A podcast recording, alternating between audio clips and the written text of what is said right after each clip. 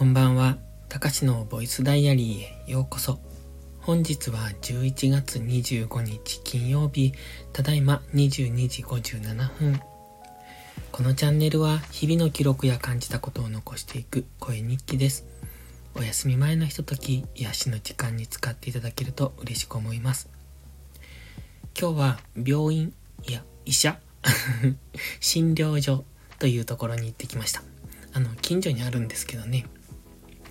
本当は病院とかに行った方がいいのかと思いましたが、まずは、あの、地元のところから攻めようということで、地元の診療所に行ってきて、このコロナ後の後遺症の咳が全然収まらないんですよ。で、ここ収録してる時も何度も止めて、咳で止めてるんですけど、あの、普段はね、全然出ないんです。こうやって喋っていると、うん、なんでしょう。出るんですね。途中で咳込むんですよ。で、たまにこう止めたりしてるんですけど、声が上ずってたりとかするのがあるんですけど、で、それがね、まあ、ずっと治らなかった。で、かかったのが今年の3月なんです、コロナに。で、その後、コロナ自体の症状は僕はほとんどなくって、ちょっと体がだるい、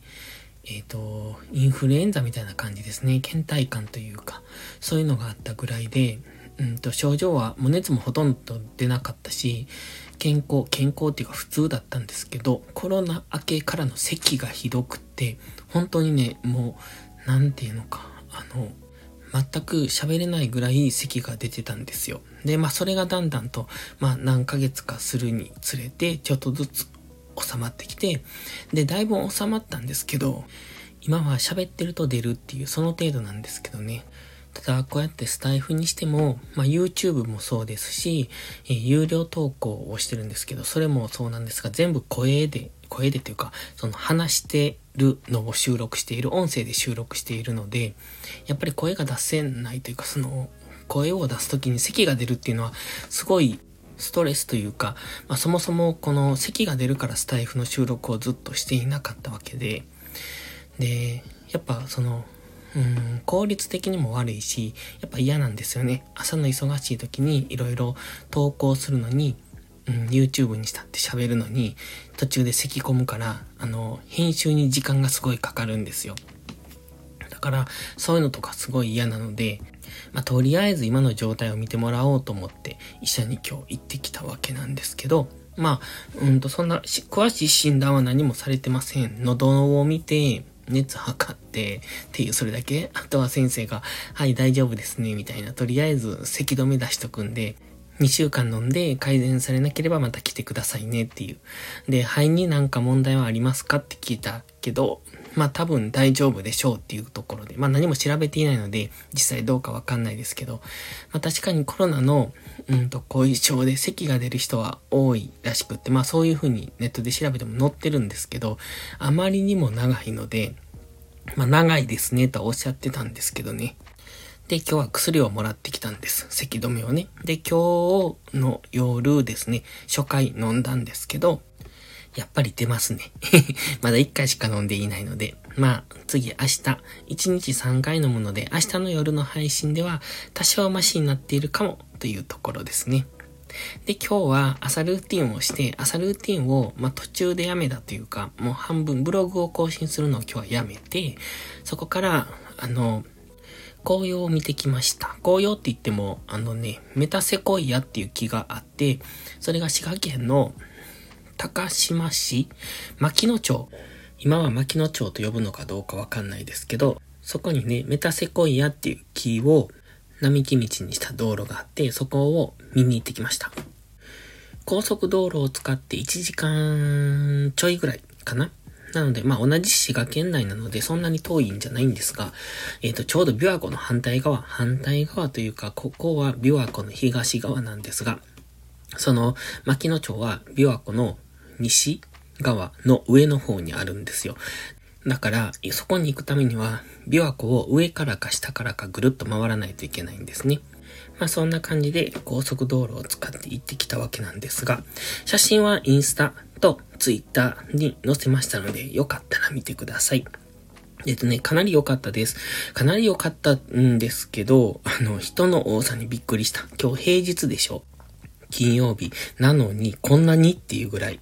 人がいました。まあ写真は極力人が映り込まないというか、うん、そうですね。映らないようには撮ったんですが、それでもね、結構人映ってるんで見てもらったらわかると思います。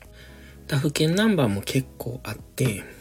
ただ平日で滋賀県の中でもかなり田舎というか山の方というか、あの、滋賀県の西側、琵琶湖の西側って山があって、その道があって、すぐ琵琶湖なんですよ。だから、こう家の、うんと、平地がないっていうんですか？本当に平地がないんです。まあ、あの、狭い平地のところに家が並んでるだけなので、大型のショッピングセンターとかそういうのが、こう建てられない、そのくらいの、あの、狭さというか、山と、あの、琵琶湖の間の狭さなんですよ。なのでね、本当に田舎なんです。で、そんな田舎にあの、よくこんなに車来るなっていうぐらいたくさん車が来ててびっくりしました。うん、多分他の滋賀県の紅葉のところもあんなに車来ているのかなちょっとあんま出かけないのでわかんないですけれども、さすがにメタセコイアがそこそこ有名なのは知ってるんですけど、まあそれでも